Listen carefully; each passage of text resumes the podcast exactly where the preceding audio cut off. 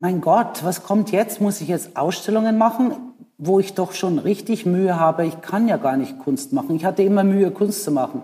Ich habe mir jahrelang nicht ganz eingestehen wollen, dass ich ja gar kein Künstler bin, obwohl ich ein Kunststudium mache.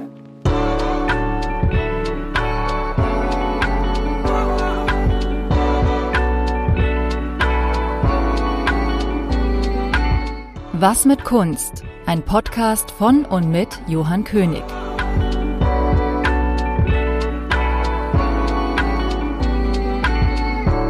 Heute zu Gast Eva Presenhuber. Eva kommt ursprünglich aus der Provinz in Österreich, hat dann in Zürich eine Galerie eröffnet, die heute zu den bedeutendsten der Welt zählt. Eva hat außerdem die Liste gegründet. Das ist eine junge Kunstmesse, die gerade für meine Karriere am Anfang extrem wichtig war, weil ich dort das erste Mal auf internationalem Parkett teilnehmen konnte. Wie das alles passiert ist, wie sie dann später die Art Basel mit quasi anführte und wie sie die Kunstwelt in der nächsten Zeit sehen wird, erzählt sie uns jetzt im Podcast.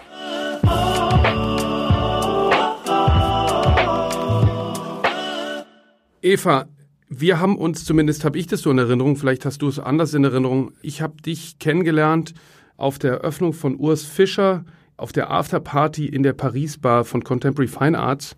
Da bin ich ähm, uneingeladenerweise mit meinem Bruder mitgekommen und vermutlich war der wahrscheinlich auch nicht eingeladen. Aber wir saßen dann irgendwie zusammen und haben uns einen Abend lang unterhalten. Ich hatte, glaube ich, noch keine Galerie, war aber im Begriff, eine zu eröffnen. Jetzt machst du seit 30 Jahren Galerie. 31, ähm, ja. 31 Jahren Galerie. Ähm, wenn du jetzt zurückguckst, wie hat sich der Kunstmarkt verändert? Aha, der Kunstmarkt, wie hat sich der verändert? Ja gut, weißt du, ich meine, das kannst du, glaube ich, auch äh, selber noch nachvollziehen, obwohl du natürlich sehr viel jünger bist. Ich habe äh, übrigens auch eine schöne Erinnerung an diese Party. Und bei Contemporary Fine Arts gab es ja immer orgiastische Partys, weil sie auch Künstler hatten, die gerne aus sich heraustraten. Also ich erinnere mich, dass, äh, dass das noch die relativ früheren Zeiten waren. Ich kann das Jahr jetzt nicht mehr rekonstruieren. Weißt du das Jahr noch? Das muss 2001 oder 2002 gewesen sein. Gut, dann hatte ich ja auch schon relativ lange Galerie. Das war dann schon, als ich 89 begann, das war dann vielleicht schon 13 Jahre. Ne? Und ähm, ja, in der Zeit war es für mich ähm, am Anfang, was war da, wie bei jeder Galerie, die sich selber erfindet im Prinzip und keine Galerie erbt oder keine Galerie quasi ähm, nicht in einer Galerie zehn Jahre vorher gearbeitet hat was ich ja nicht gemacht habe. Ich habe ja, bin ja ins, voll ins kalte Wasser gesprungen und äh, ich habe Learning by Doing gemacht und äh, äh, der Kunstmarkt die ersten zehn Jahre war für mich äh, relativ äh, schweizerisch, ja, und ich erinnere mich da aber sehr gut daran, dass mir das ganz gut gefiel.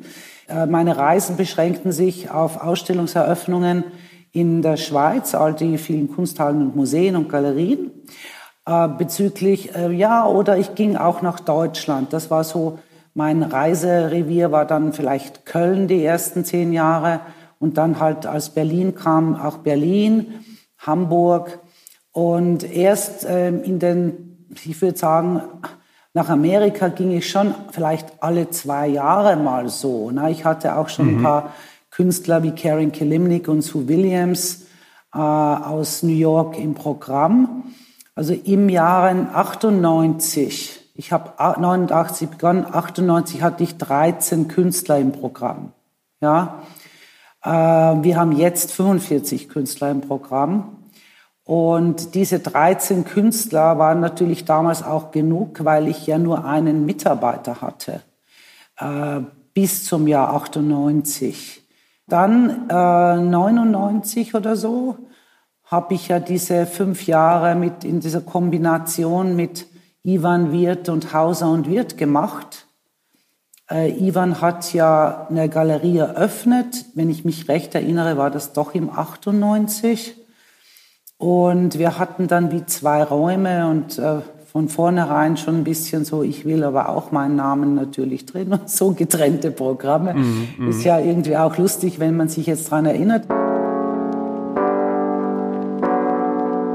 Hauser und Wirth ist eine 1992 in Zürich gegründete Galerie für zeitgenössische Kunst. Die Unternehmertochter Ursula Hauser-Fust eröffnete die Galerie mit ihrer Tochter Manuela und ihrem Ehemann Ivan Wirth. Ausgehend von der privaten Kunstsammlung Hauser-Fusts mit Werken von Max Bill oder Meret Oppenheim konzentrierte sich die Galerie auf etablierte Künstler wie Gerhard Richter. Nach einem privaten Umzug nach London eröffnete Hauser und Wirth 2006 in der Bond Street eine Dependance. 2014 erweiterten sie die Ausstellungsräume in Großbritannien um die Durslade Farm in Somerset. Dependancen gibt es zudem in New York, Los Angeles und seit 2018 in Hongkong. Hauser und Wirth vertreten Schweizer KünstlerInnen wie Roman Signer, Christoph Büchel und Pipilotti Rist, aber auch internationale KünstlerInnen wie Louis Bourgeois, Marie Lassnig und Paul McCarthy.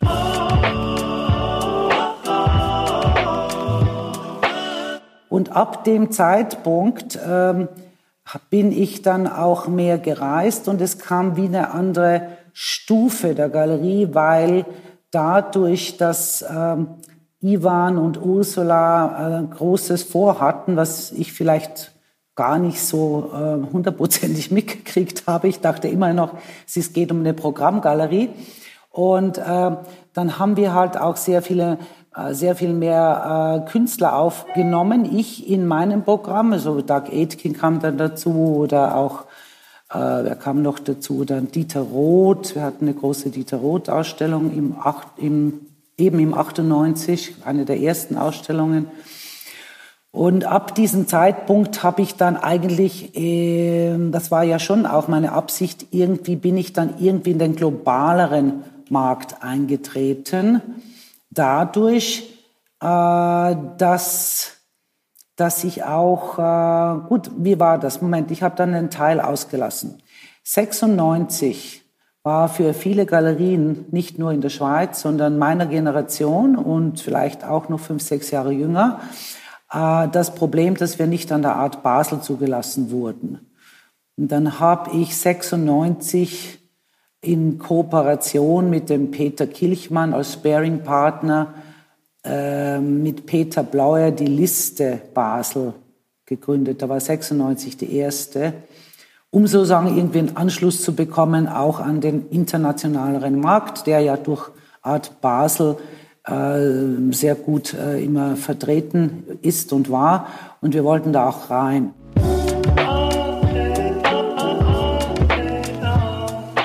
Die Art Basel ist eine internationale Kunstmesse und gehört zu den führenden und wichtigsten Messen für Gegenwartskunst weltweit.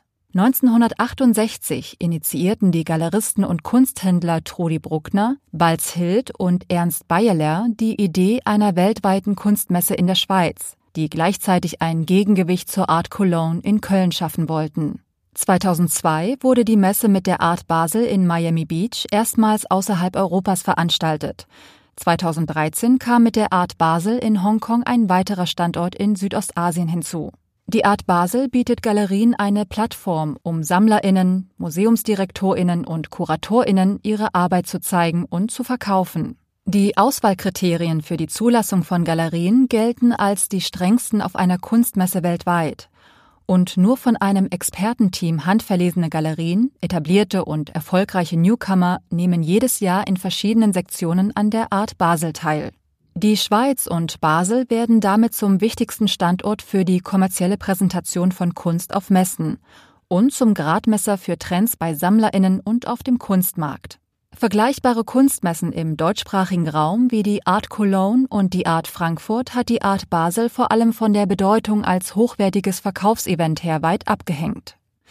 Hauptsponsor der Art Basel ist seit fast 20 Jahren die UBS, eine Schweizer Großbank, einer der weltweit größten Asset Management Banken für die Verwaltung internationaler Großvermögen.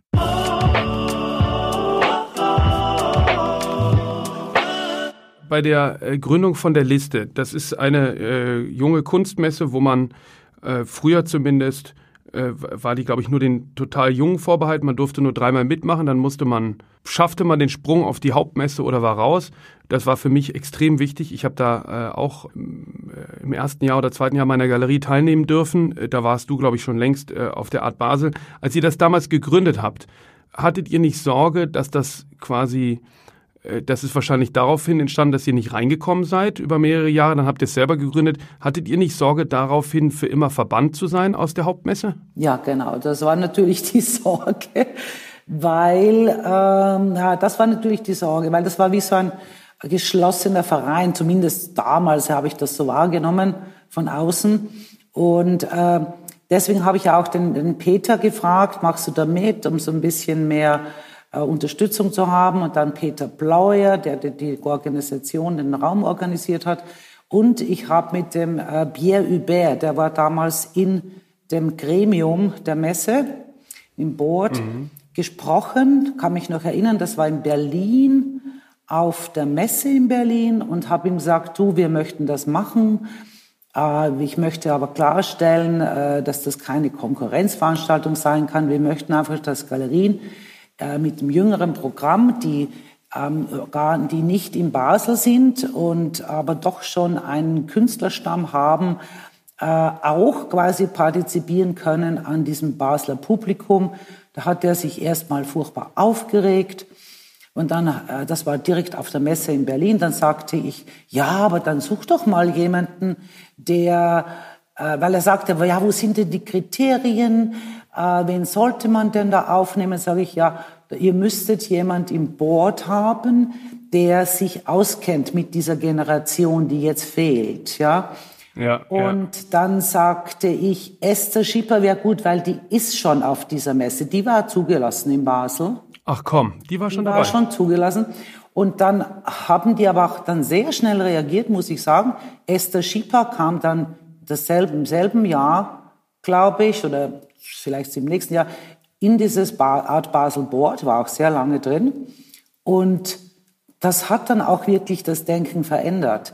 Weil das Problem, glaube ich, war wirklich, dass sie nicht so genau wussten, äh, wie das halt immer wieder ein Generationswechsel, wen sollen wir denn da jetzt überhaupt nehmen? Ja, die, die, die Galeristen in dem Board waren schon mh, mm, relativ äh, fortgeschrittene Galeristen, so 20, 30 Jahre Galerie die wussten nicht so genau, äh, wer da jetzt relevant sein könnte, Welt. Also und hättest du dir damals denken können, dass du heute ja selber ähm, äh, im, im Komitee beziehungsweise ich weiß nicht, wie sich das nennt, im Board der Messe bist? Ich war im Board der Messe für acht Jahre. Das ist ja das Minimum, wo man sein muss. Das hätte ich mir natürlich damals nicht gedacht. Nein. Ach, du bist jetzt nicht mehr dabei? Nein, ich war, ich war ja lange. Ich war acht Jahre. Ich bin aber jetzt, glaube ich, schon drei oder vier Jahre nicht mehr dabei. Ah, okay. Es ist ja sehr interessant, wie, wie sich das verändert hat. Ich erinnere mich noch, damals für mich war die Art Basel, das war sozusagen das erklärte Ziel. Darauf habe ich so lange hingearbeitet und das war für mich sozusagen äh, wie so das, äh, wie so ein Lebensziel, wie so ein Galerie, irgendwie Karriereziel. Dann, und als ich es geschafft habe, bin ich fast ein bisschen in ein Loch gefallen, weil dann war ja sozusagen das Ziel erreicht und es hat sich eigentlich nicht so viel geändert danach. Äh, außer dass über die Jahre hinweg ein Prozess entstanden ist, dass ich verrückt finde, dass man sich am Anfang seiner Karriere oder lange Zeit so stark darüber definiert, ob man irgendwo zugelassen ist oder nicht.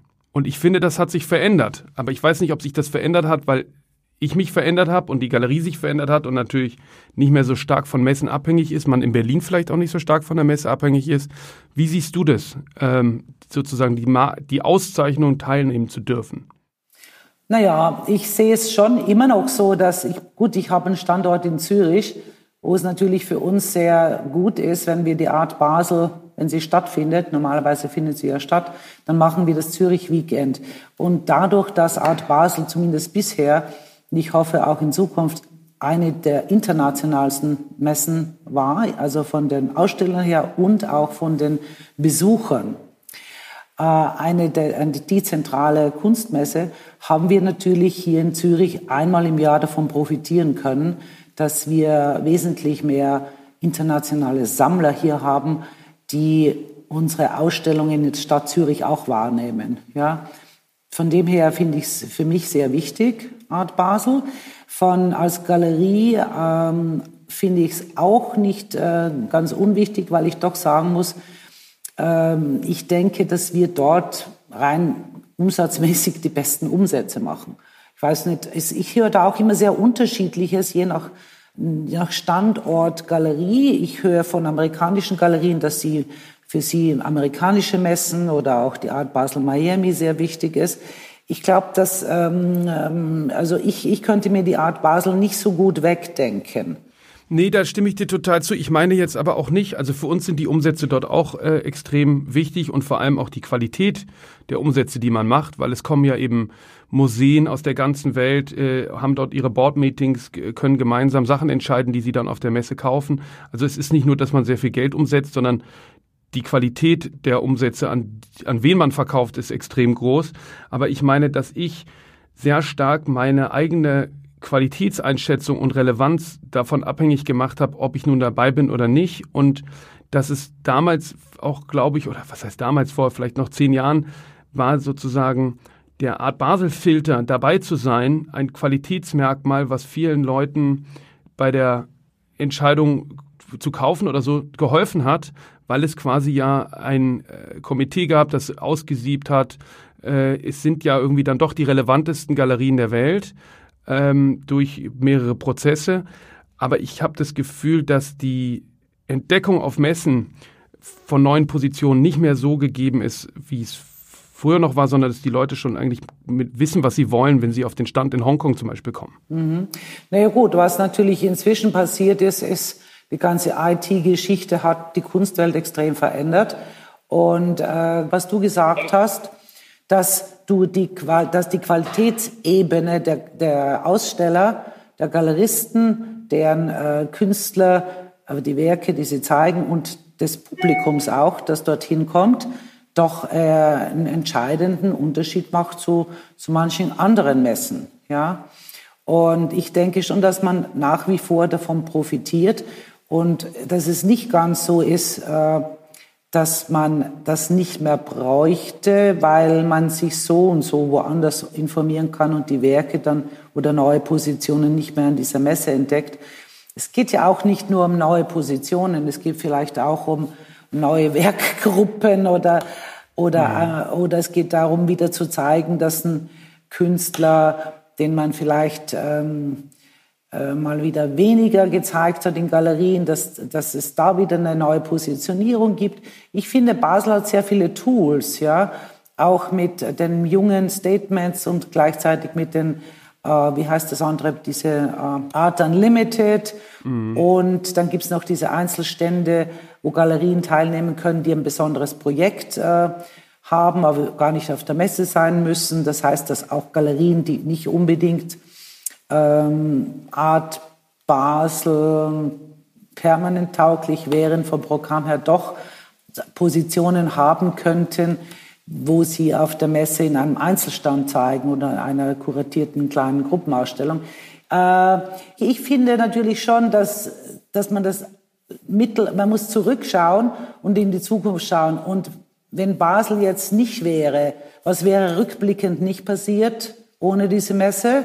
Oder was würde nicht passieren ohne diese Messe? Ich meine, ich glaube, ich könnte schon, wenn, mich, wenn ich ein gutes Erinnerungsvermögen hätte, mich an sehr, sehr viele ähm, äh, Begegnungen, die dann bedeutend wurden für mich, äh, immer wieder die Begegnungen, die langfristig bedeutend waren, welche die kurzfristiger bedeutend waren, ähm, die ich in Basel gemacht habe, nicht?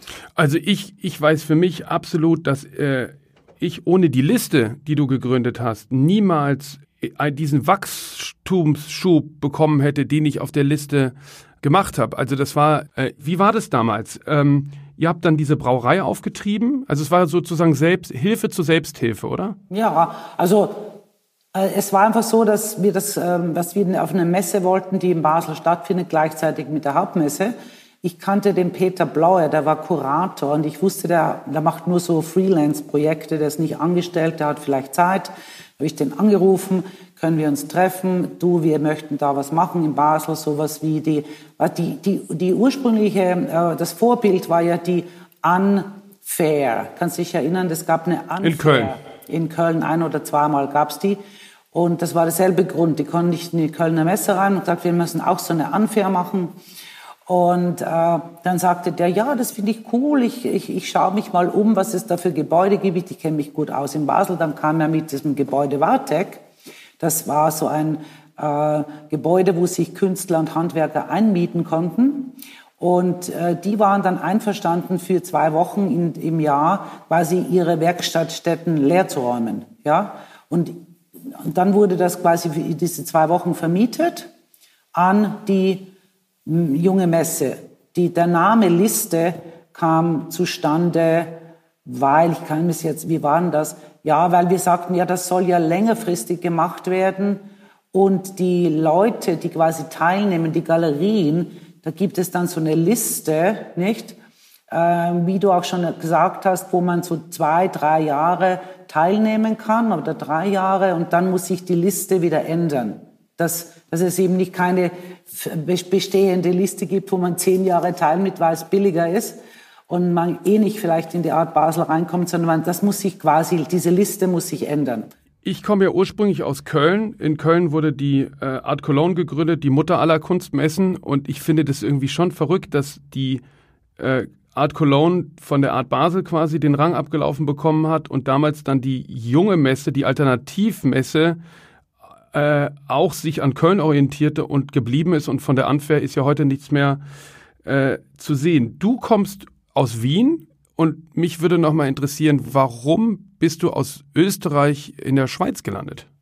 Naja, das, das erzähle ich die Geschichte immer ganz ehrlich. ich habe ja auch äh, Kunst studiert äh, auf der Hochschule für angewandte Kunst und da gab es auch Kollegen, wie zum Beispiel der Ugo Rondinone war dort als Student und mit dem habe ich mich befreundet. Ich habe dann auch in einer Galerie gearbeitet bei Greta Insam Erst musste ich die Böden streichen, dann durfte ich, dann habe ich gesagt, ich will jetzt eine Ausstellung kuratieren. Sagt sie, ja, genau, mach doch einen Vorschlag und so.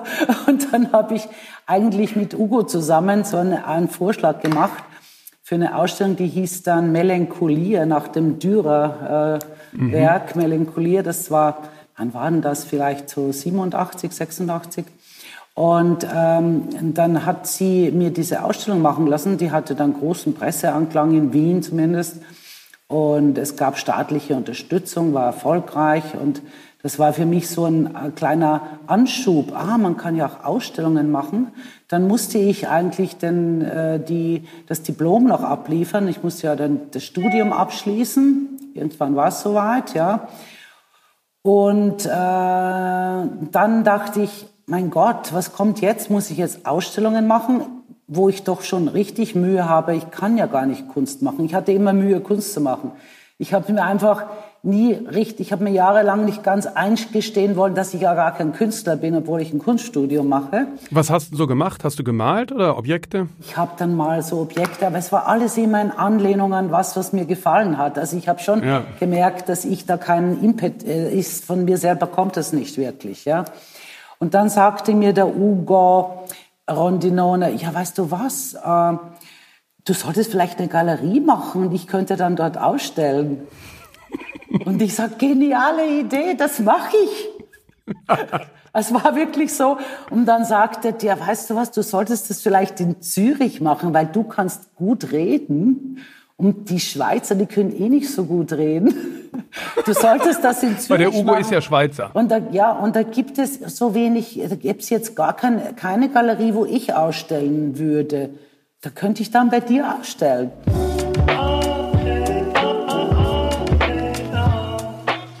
Ugo Rondinone ist ein Schweizer Künstler. Er wurde 1964 in Schwyz im gleichnamigen Kanton geboren. Von 1986 bis 1990 studierte Rondinone an der Wiener Universität für angewandte Kunst. Nach dem Studium zog er zurück in die Schweiz nach Zürich. 1998 bekam Rondinone das Künstleratelier PS1 zugesprochen, das heute zum Museum of Modern Art, zum MoMA gehört. Seitdem lebt er auch in New York. Rondinone arbeitet als Konzept-, Medien- und Installationskünstler mit großformatigen Holzschnitten, abstrakter Malerei, Skulptur, Fotografie und Comics. Seit den frühen 1990er Jahren gehört die Auseinandersetzung mit räumlichen Aspekten zu den zentralen Themen im Werk von Ugo Rondinone. Seine Werke drehen sich nicht um Handlungen und Erzählungen, sondern um Nichthandlungen. Statt Prozesse und Entwicklungen zeigt seine Kunst Zustände und Atmosphären. Für sein Werk wurde er mit zahlreichen Preisen ausgezeichnet. Er vertrat die Eidgenossenschaft auf der Biennale von Sao Paulo 1996 und bespielte 2007 zusammen mit Urs Fischer die 51. Biennale in Venedig.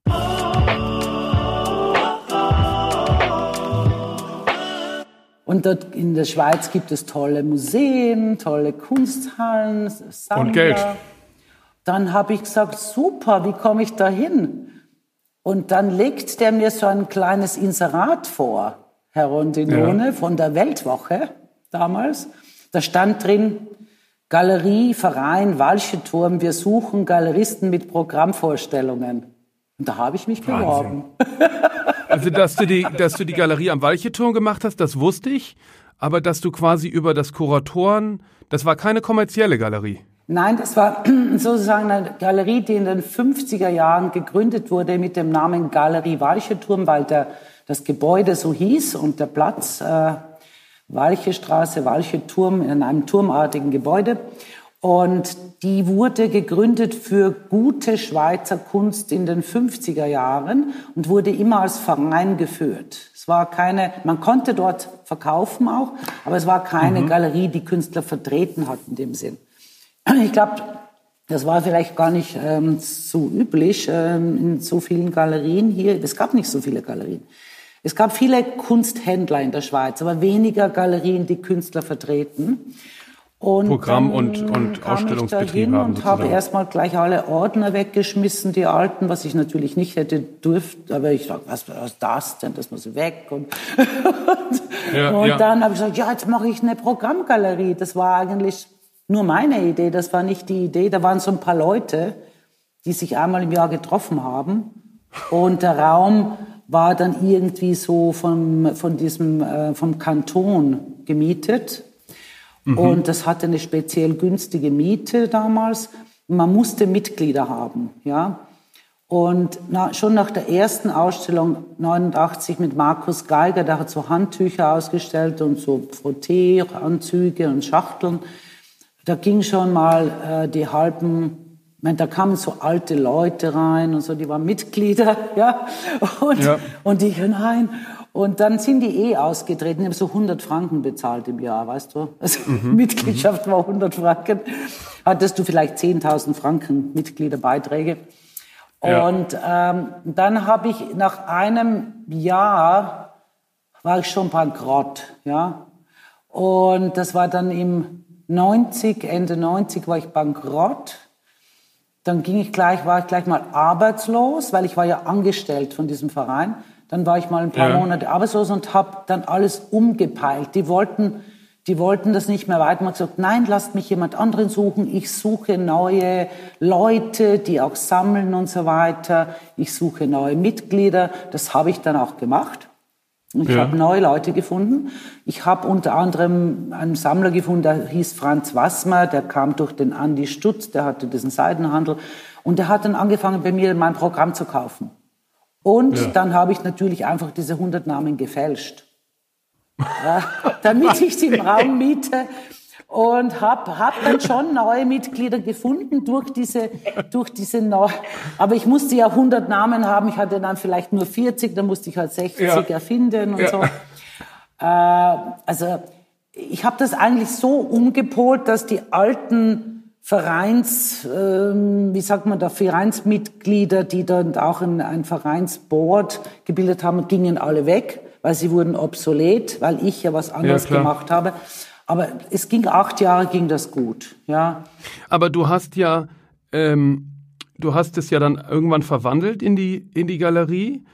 Äh, du warst schon sehr fleißig und sehr hartnäckig äh, und hast sehr an, an Na, wichtig war eigentlich, dass äh, das würde ich auch jüngeren Galeristen, also weil man das heute noch so macht. Ich habe mich sehr um die Zürcher und Schweizer Szene der jüngeren Künstler gekümmert. Ich habe dort auch Ausstellungen gemacht mit Künstlern, die ich dann später nicht mehr ausgestellt habe. Ja, aber ich habe in den ersten vier, fünf Jahren, ich hatte Schaufensterprojekte, Innenprojekte, Lesungen, Konzerte. Ich habe in der Szene hier in Zürich mich bewegt, ja, und mhm. vielleicht noch ein bisschen außerhalb von Zürich und habe dadurch auch irgendwie großen Zuspruch bekommen, ja, weil ich ja was gemacht habe mit den Leuten hier. du hast ja Karrieren gelauncht oder begleitet von äh, Douglas Gordon, Fishley Weiss, ähm, Franz West, Ugo Rondinone natürlich hast du genannt, ähm, Urs Fischer, ähm, Maria Eichhorn. Also wie, du warst ja bei ganz vielen Positionen sehr früh dabei. Wie wie kam es dazu? Wie hast du dich sozusagen orientiert? Wie, weil damals gab es kein Internet, es gab kein Instagram, es gab quasi nicht die Fülle an Messen wie heute. Wie bist, weil du hast ja wirklich, wenn man das jetzt liest, was du programmatisch gemacht hast, dann ist das ja äh, das Who's Who der jüngsten Kunstgeschichte. Wie, wie, wie, wie kommt es dazu? Naja, das äh, war schon so, dass ich mich schon sehr interessiert habe. Und ich habe mich auch immer orientiert an dem, was andere Leute, die ich gut fand, gesagt haben. Nicht? Ich muss auch sagen, Ugo Rondinone war, ist und war, war damals noch wichtiger vielleicht für mich, weil er hat sehr viel über Kunst gesprochen, hat dann ich habe gesagt, ja, Fischli weiß, aber die sind doch schon so berühmt. Sagte, nein, du musst doch keine Angst haben, die haben keine Galerie der Schweiz, du solltest die einfach fragen. Ist ja verrückt, dass die keine Galerie hatten, ne? Nein, die hatten, die hatten mal bei Steli, gab eine Galerie Steli ausgestellt, aber dann hatten sie, damals hatten sie keine Galerie 89, 90, als ich kam 91. Dann habe ich die halt besucht und die fanden das auch cool, äh, so wie ich drauf war und irgendwie haben sie dann 92, 91 waren sie bei einer Gruppenausstellung dabei mit einem Gipsauto und eine Stewardess, glaube ich. Mhm, und mhm. dann haben sie, 92 hatten sie eine neue Werkgruppe, Agglomerationen, Siedlungen, Agglomerationen, das waren fotografische Arbeiten. Äh, das haben sie bei mir prämier, prämier, prämiert. Ja? Und das war natürlich für mich schon ein absoluter Hammer. Ne? Und seither haben wir zusammengearbeitet. Im Oktober nächstes Jahr mache ich äh, eine Ausstellung mit dem Peter Fischli. Wenn du jetzt zurückguckst, äh, die 30, 31 Jahre und als junge Frau damals das angefangen hast, wie, wie war das? Ich muss sagen, ich hätte mehr Künstlerinnen ausstellen können. Wir haben nicht 50-50. Ich hätte mehr Künstlerinnen ausstellen sollen. Aber ich habe mich selber, ich glaube, ich bin so im Haushalt aufgewachsen, wo zwar konservativ aber gleichzeitig waren wir nur Mädchen meine Geschwister, ah, ich habe noch einen Bruder, genau. Aber da war immer so ein bisschen, ja, und das ist wirklich, dass ich das jetzt so sage, nicht? Er wohnt auch immer noch im selben Dorf, ne? Und das ist wirklich gemein. Aber ich glaube, ich hatte nicht so, für mich war das Feministische nicht mehr so ein Thema. Ich war vielleicht auch schon ein bisschen weiter, ja. Und wie war das als Frau? Ich meine, ich finde das nach wie vor unglaublich, wie Männer sich aufführen, nicht? Aber in, auch in der Kunstwelt, es gibt immer noch zu viele Männer, die quasi, wenn man spricht, einem über den Mund fahren und, und gar nicht ausreden lassen. Das gibt es ja nach wie vor noch. Es ist ja eine sehr konservative Welt teilweise, ne? vor allem bei den Machtpositionen. Hast du das Gefühl, es wird besser? Naja, ich hatte das Gefühl, es hätte schon viel besser sein äh, werden sollen. Jetzt in der Zwischenzeit sind doch viele Jahre vergangen. Was ich nach wie vor nicht so cool finde, ist, dass es zu wenig, es gibt jetzt schon viel mehr Künstlerinnen, die auch richtig Karriere machen, aber ich finde nach wie vor noch, dass, und da muss ich leider dazu sagen, dass Männer sich ähm, wesentlich äh, teilweise einfach besser durchsetzen, weil sie so eine Art ähm, sie wollen einfach erfolgreich sein, ja. Und dann, wenn sie das wollen, dann werden sie es auch. Das ist so, ne? Und das, das ist nach wie vor noch sehr männlich dominiert, dieses äh, Prinzip Erfolg, ja. Auch im Kunst, auch im Kunstmarkt. Ich finde schon, ja. Auch bei den Künstlern, ne? Jetzt hast du gerade eine Ausstellung äh, eröffnet, für die du sehr viel Aufmerksamkeit bekommen hast, von Chabalala Self. Und ich meine, das ist ja, äh, damit machst du das ja vielleicht alles auch wieder wett. Erzähl mal, wie, wie, du, wie du dazu gekommen bist.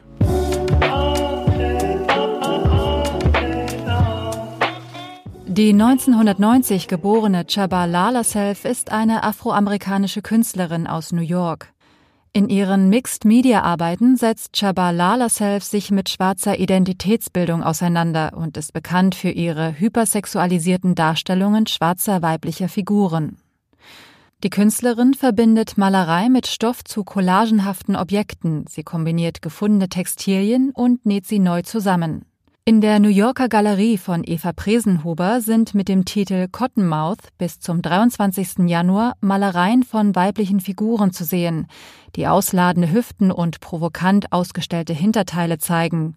Skulpturen mit aufgeblähten Pobacken und offengelegter Vulva in der Mitte. In diesen Arbeiten geht es Self nicht um die reale Abbildung eines schwarzen weiblichen Körpers, sondern wie er von der Außenwelt mit all seinen Stereotypen wahrgenommen wird.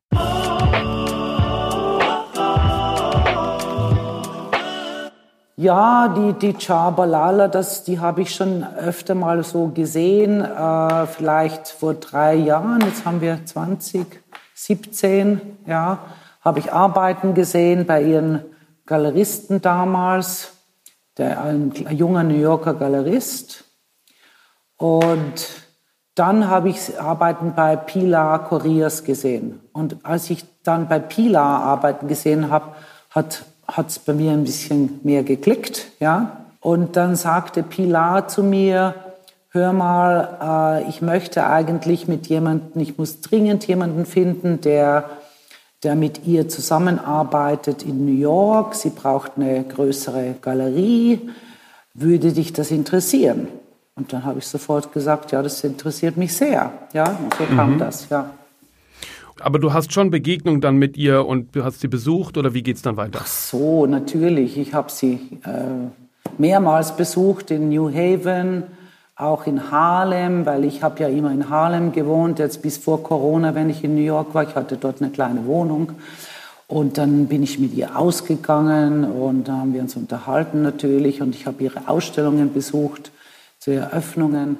Klar, aber es ist für mich noch kein langjähriger Kontakt. Ich meine, es ist unsere e-, allererste, wir hatten einmal eine Gruppenausstellung, da war sie aber nicht hier in Zürich und jetzt die erste äh, Einzelausstellung in New York, wo ich auch gar nicht hinfliegen konnte. Also das ist, geht mir auch so wie dir, dass man einfach von den Künstlern, eigentlich sind die Künstlerinnen und Künstler immer die besten Ratgeber. Von denen kommen immer die besten Empfehlungen für neue Künstler, oder? Es gibt gewisse Künstler, die sich sehr interessieren für andere Künstler und auch gerne darüber sprechen, gerne Ausstellungen anschauen und dann auch äh, sozusagen äh, mir erzählen, was sie gesehen haben und wie sie das finden und so. Ich hatte auch ein Erlebnis mit Steven Shearer, das ist ja auch ein super toller Künstler aus Kanada.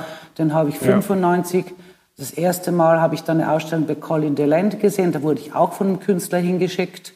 Ja, der sagt, dass die beste Ausstellung in New York ist die Steven Shearer Ausstellung. Bei Colin DeLand, da ging ich hin, habe ich ein Bild gekauft, das ich mir eigentlich gar nicht hätte leisten können, aber ich habe es dann gekauft. Und dann ein paar Jahre später äh, habe ich den Künstler getroffen. Es hat eine Zeit gedauert. Colin hat mir immer was geschickt und so weiter. Und dann habe ich dem 2000 habe ich den das Programm aufgenommen und jetzt bin ich eigentlich seine einzige Galerie, die er hat. Ja, mm. der macht ja nur ein Bild im Jahr. Ja, ja wahnsinnig aber, wenig, aber ja. das sind so Sachen, die verstehst du, dass wie das zustande kommt. Das ähm, das ist immer sehr ähm, zufällig würde ich nicht sagen, aber das hat immer mit dem anderen auch zu tun, ja, weil du, äh, ich bin natürlich, habe auch schon Ausstellungsfotos gesehen, zum Beispiel bei Alex Hubbard, da habe ich mal einen Film gesehen, dann dachte ich, wow, den kenne ich nicht, das finde ich aber super, wer ist denn das? Und dann, dann habe ich das so verfolgt. Oder bei Oscar Thurson, da habe ich auch Werke gesehen und dachte, dass ich glaube, das, das ist was, den will ich kennenlernen. Ja, aber ich habe auch Werke in einer anderen Galerie gesehen in New York. Denn, denn die hat eine Ausstellung gemacht damals, die die äh, Michelle äh, Macaron. Ja. Du hast erzählt, wie es dazu gekommen ist, von dem Verein irgendwie sozusagen von der Hand in den Mund. Heute ist es ja auch oft so, dass Museen oder Kunsthallen, Biennalen vor allem sich melden und sagen, wir wollen jetzt hier äh, den von dir vertretenen Künstler oder die Künstlerin ausstellen. Wir gehen aber davon aus, dass, dass du das bezahlst. Äh, Transport, Produktion, das ist ja vielen, äh, glaube ich, gar nicht so bewusst, dass die Biennale jetzt zum Beispiel in Venedig äh, ja gar nicht mehr nennt, die Galerien nennt, von denen die Sachen kommen, aber immer noch davon ausgeht, dass ähm, die Galerien alles bezahlen. Hättest du dir damals gedacht, dass was da alles an so einer Galerietätigkeit dranhängt ähm, und, und welche Rolle man dann irgendwann auch übernimmt? Mhm. Also damals, die ersten acht, neun Jahre, habe ich mir das nicht gedacht, weil äh, ich habe dann auch die Produktionen für die Galerienausstellungen selber auftreiben müssen, nicht? Äh, die Künstler haben natürlich auch, es waren nicht so, es waren für mich damals teure Ausstellungen, aber es war nicht vergleichbar mit was man äh, in den letzten zehn Jahren gemacht hat, ja, oder 15 Jahren. Ähm, ja, ich hab, das hat sich schon sehr verändert, glaube ich auch, äh, weil die Produktion teilweise der, der Künstler sich auch verändert hat, ja. Äh, es gibt ja äh, sehr oft Werke, die schon im Vorfeld äh, ein Investment brauchen, woher das auch immer kommt. Ich habe in den ersten Jahren auch das Glück gehabt, dass ich auch Sammler fragen konnte. Ähm, zum Beispiel, da gab es eine Biennale vom Urs Fischer, als er diese großen Wachskulpturen gemacht hat, die dann abgebrannt sind. Das waren schon tolle Arbeiten. Und da war er noch nicht bei Gagosian und da habe ich die ganze Finanzierung aufgetrieben oder auch für diesen Teddybären im Bohemans Museum. Da haben wir es eigentlich nur das Modell hingestellt und dann musste ich, ähm, dann kam der François Pinault und gesagt, ich kaufe das Werk. Aber sage ich, ja, aber wir müssen es ja erst noch produzieren. Da müsste er schon mal erst noch Geld geben, damit wir es jetzt gießen können und so weiter. Ja, ja. Und, und Biennale Venedig hat auch eine Sammlerin ähm, finanziert, aber sie hat natürlich dann das Werk für günstige Umstände bekommen, also weniger Geld als, äh, als es kostet hätte. Aber so hat man das halt gemacht, ja. Ähm, was du ansprichst mit den, mit den Museen, dass es jetzt eine Selbstverständlichkeit geworden wäre, Bücher so und so zu finanzieren, ähm, aus der großen Essen zu finanzieren vielleicht, dass die Produktion auch von wem auch immer schon im Vorfeld produziert wird, das ist üblich. Ich hab, bin eigentlich nie davon ausgegangen, dass Museen Werke produzieren sollten. Aber ich der, der Trend, dass man ganze Ausstellungen sozusagen auch noch den Transport und alles zahlt, finde ich schon nicht so super. Ne? Den finde ich auch, ähm, da verschieben sich doch auch ein bisschen die Interessen. Ne? Ja, und es ist natürlich, man fragt sich dann immer, was ist mit den Künstlerinnen und Künstlern, die keine solvente, also kapitalstarke Galerie haben. Ne? Aber was ich immer interessant finde, als ich mit der Galerie anfing, da gab es sozusagen diese Megagalerie wie Hauser und Wirth, das gab es in der Form noch nicht. Äh, ich habe 2002 angefangen, aber es war schon absehbar, äh, dass es sich um einen nicht mehr nur einen reinen Kunstbetrieb, sondern schon langsam um eine Kunstindustrie äh, drehen wird. Also ich hatte sozusagen ein bisschen eine Ahnung davon, worauf ich mich einlassen würde. Es gab ja nicht, so wie heute, dass man in den Markt guckt und sieht, okay, es gibt diese ganzen Player und die müssen diese äh, Finanzierung aufbringen, weil sonst macht der nächste drüber nebendran äh, macht und dann fällt man raus. Also man hat ja auch einen, sag ich mal, im Kapitalismus diesen Zugzwang, aber damals gab es ja noch nicht äh, die Logik, dass Produktionskosten vorfinanziert werden und äh, es gab, das gab es alles nicht, oder? Ähm, ja, ich weiß, ich meine, die Ausstellungen, wenn ich mich jetzt so zurückerinnere, ich habe auch, natürlich auch nicht so große Räume gehabt, die ersten neun Jahre. Das hat sich alles so in einem gewissen Rahmen noch abspielen können. Ähm, aber wenn du Hauser und Wirt ansprichst, ja, ich, ich kann mich erinnern, als dann der Paul McCarthy kam ja äh, zur Galerie, der kam über den Jason Rhodes, das war noch eine Ausstellung, die ich betreut habe. Jason Rhodes, das war eigentlich eine der ersten Ausstellungen, die ich da mit Hauser und Wirt im, im Package gemacht habe. Und dann hat, äh, hat Ivan äh, dadurch auch den den Paul McCarthy kennengelernt. Ich persönlich habe Paul McCarthy Filme mal im Pornokino gezeigt, noch in Walcheturm-Zeiten. Da kannte ich ihn nicht persönlich. Das war so, äh, das war so ein vorbereitetes äh, Filmpackage. Das wurde, glaube ich, irgendwie, wie war das? Das hat jemand gezeigt in Deutschland. Ich kann mich jetzt blöderweise nicht mehr erinnern, war es über Texte zur Kunst oder so. Und ich habe das dann übernommen und gezeigt in diesem Pornokino hier neben Walcheturm. Es war ziemlich cool, weil die hatten nicht die Leute, die da in, normalerweise in die Vorführung kamen, haben sie nicht informiert. Da waren drei Kinos, zwei, in zwei liefen diese Pornofilme weil der Besitzer von Pornokino war kunstaffin, ja. Und im anderen liefen diese Paul McCarthy und, und Mike Kelly und war auch ein Film mit Mike Kelly und da war auch der Pettibone irgendwie involviert. Und die sahen ja auch so ein bisschen äh, so irgendwie schräg aus oder so. und dann, ja, ja. es war sehr witzig. Ja, und dann kam eben Paul McCarthy ins Programm von Haus und Wirt und da habe ich dann auch gemerkt, doch, äh, der Ivan hatte schon eine andere Strategie. Der war ja noch sehr jung mhm. damals. Der hatte schon die Strategie, man muss da quasi den Künstler beherrschen, man muss ihm sozusagen das Geld geben, damit, er, damit wir mit ihm alles machen können. Ja? Und massiv, ah, da fing das an, dass massive Geldsummen in den Kunstmarkt kamen. Ne? Ja, also da, da, da, da habe ich schon gemerkt, der hat eine andere Strategie und mit der Frau Hauser, die hat das auch so ein bisschen so betont. Ja gut, Kunst ist Kunst, aber gleichzeitig ist es auch nur ein Geschäft, ja. Mhm, und man mhm. muss das halt so aufbauen wie ein Geschäft. Da gab es dann auch gleich so eine Firmenanalyse, obwohl die Firma damals noch sehr klein war. Also da waren vielleicht fünf Angestellte.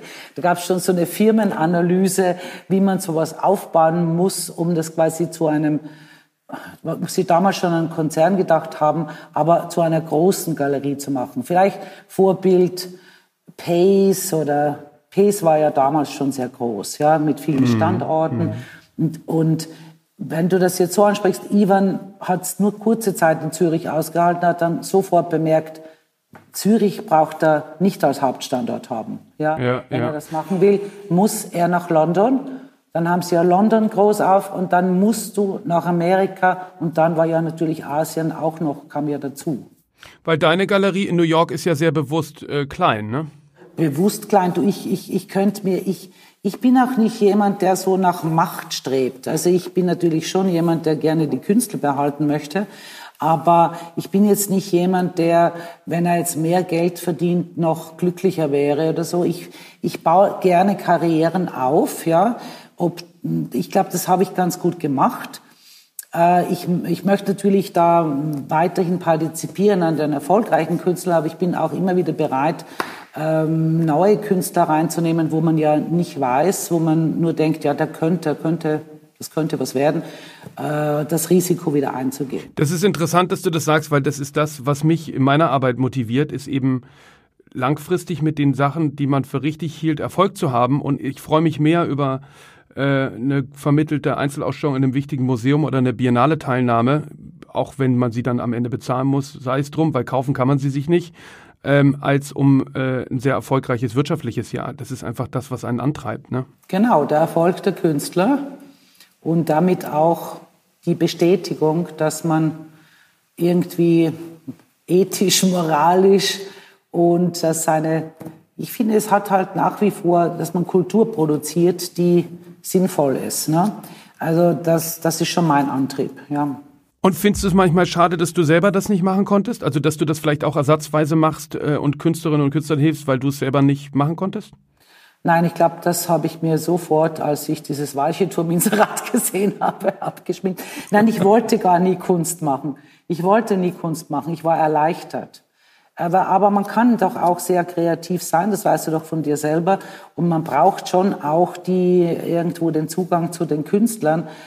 Äh, ja, mein, eben, deswegen habe ich eher so ein Modell von Galerie als das Modell, das ein reines Geschäftsmodell ist, wo dann noch ein äh, CEOs und, und, und viele Verkäufer einstellen muss, um sozusagen möglichst viel Umsatz zu generieren. Wir müssen auch viel Umsatz generieren, aber ich, ich bin ja nicht groß. Ich habe 20 Angestellte. Mhm. Ich habe in New York nur zwei Leute. Wir machen alles von, wir sind ja alles von Zürich aus.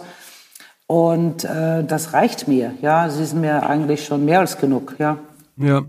Wenn du jetzt so die, die, den heutigen Kunstmarkt äh, betrachtest und die jetzt äh, auch starken Veränderungen, die durch Corona entstanden sind, wie relevant glaubst du bleiben Galerien in den nächsten, weiß ich nicht, äh, zwei, drei Jahrzehnten? Wenn Kunst, die dadurch entsteht, dass es, dass Menschen Künstler sind und nichts anderes machen können als Kunst, wenn diese Kunst mhm. noch zählt, ja, dann ja. haben die Galerien schon Chancen. Ja. Wenn allerdings äh, so Künstler, die eigentlich quasi sehr geschickt sind, äh, Trends aufzugreifen und dadurch auch irgendwie so ein cooleres Auftreten haben, weil sie weniger sensibel sind und, und sozusagen eigentlich eine Kunstproduktion hinlegen können. Aber das ist Blödsinn, was ich sage. Ich denke schon, dass Galerien eine Relevanz haben. Ich fände, ich fände es schade, wenn, wenn, wenn es nur noch fünf Großgalerien oder auch nur zehn, schon zehn gäbe und die quasi bestimmen, was, was, was, was Kunst, was, was die Bedeutung der Kunst sein soll oder welche Künstler Bedeutung haben könnten. Wobei ich finde, dass oft gibt's ja dieses äh, vom Art Newspaper und so, dann sagen die ja, 95 Prozent aller Museumsaufstellungen lassen sich auf drei oder vier Megagalerien zurückführen. Dann entsteht ja der Eindruck, als hätten diese Galerien die Karrieren dieser Künstler gemacht.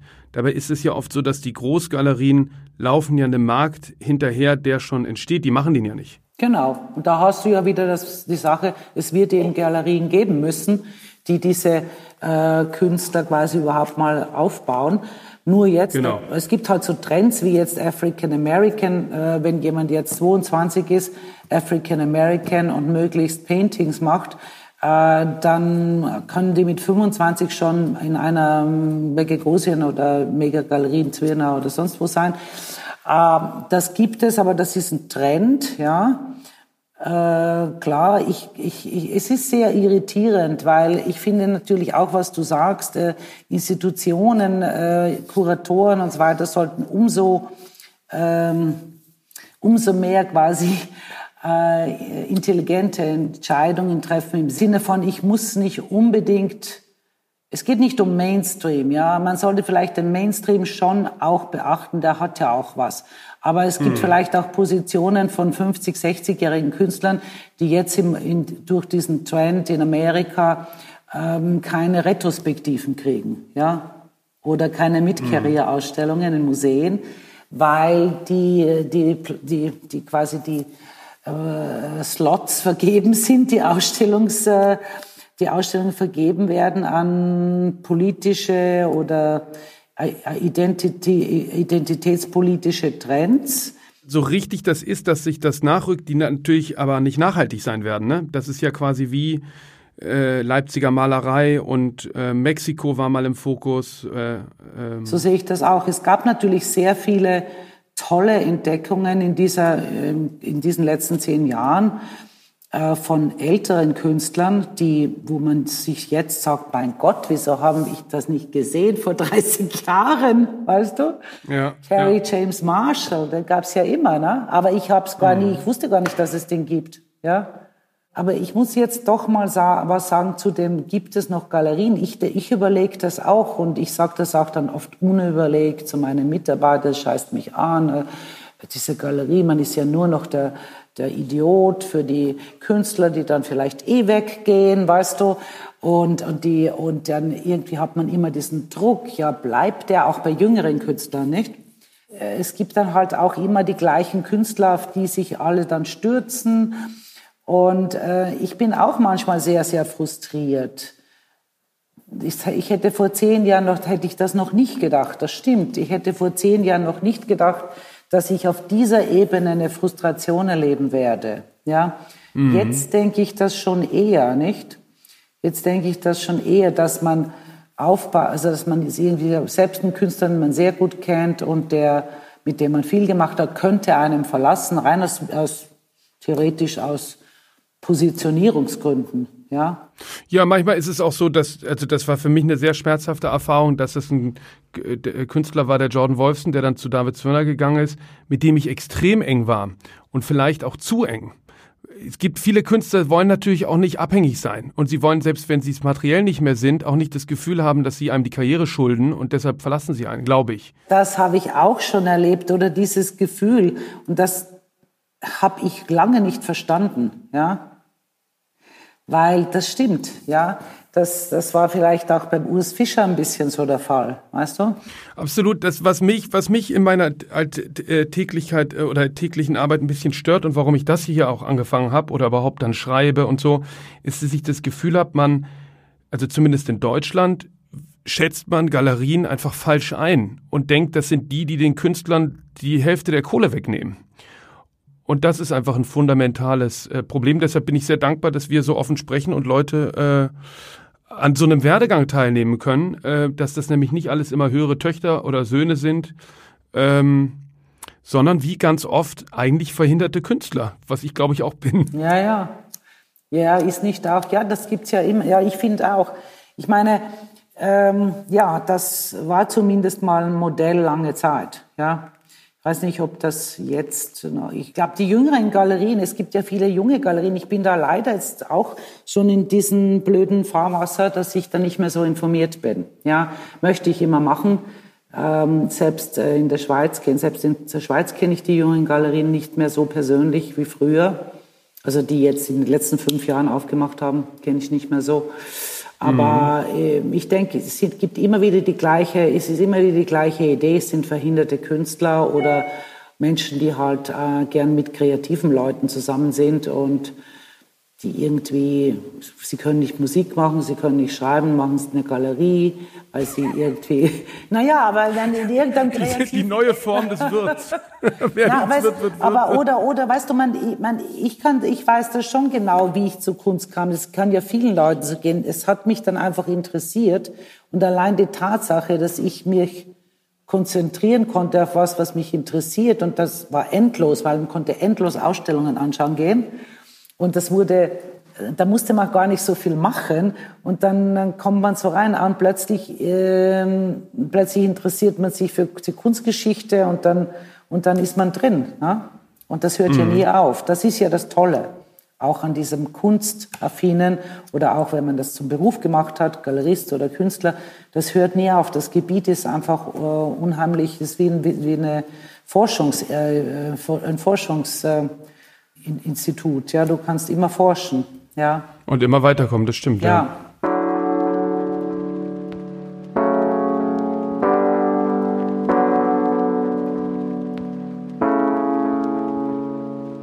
Super. Ja, super. Bis bald hoffentlich, ne? Ja, ja, absolut. Ja, vielen, vielen Dank. okay. Toll, dass du dabei bist. Tschüss, danke dir.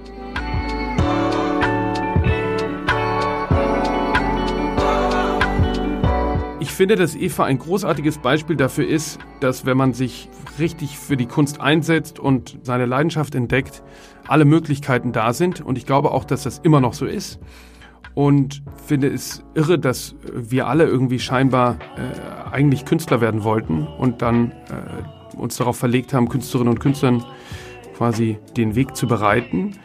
Und ich bin gespannt, was die nächsten Jahre bringen und wie sich der Kunstbetrieb entwickeln wird.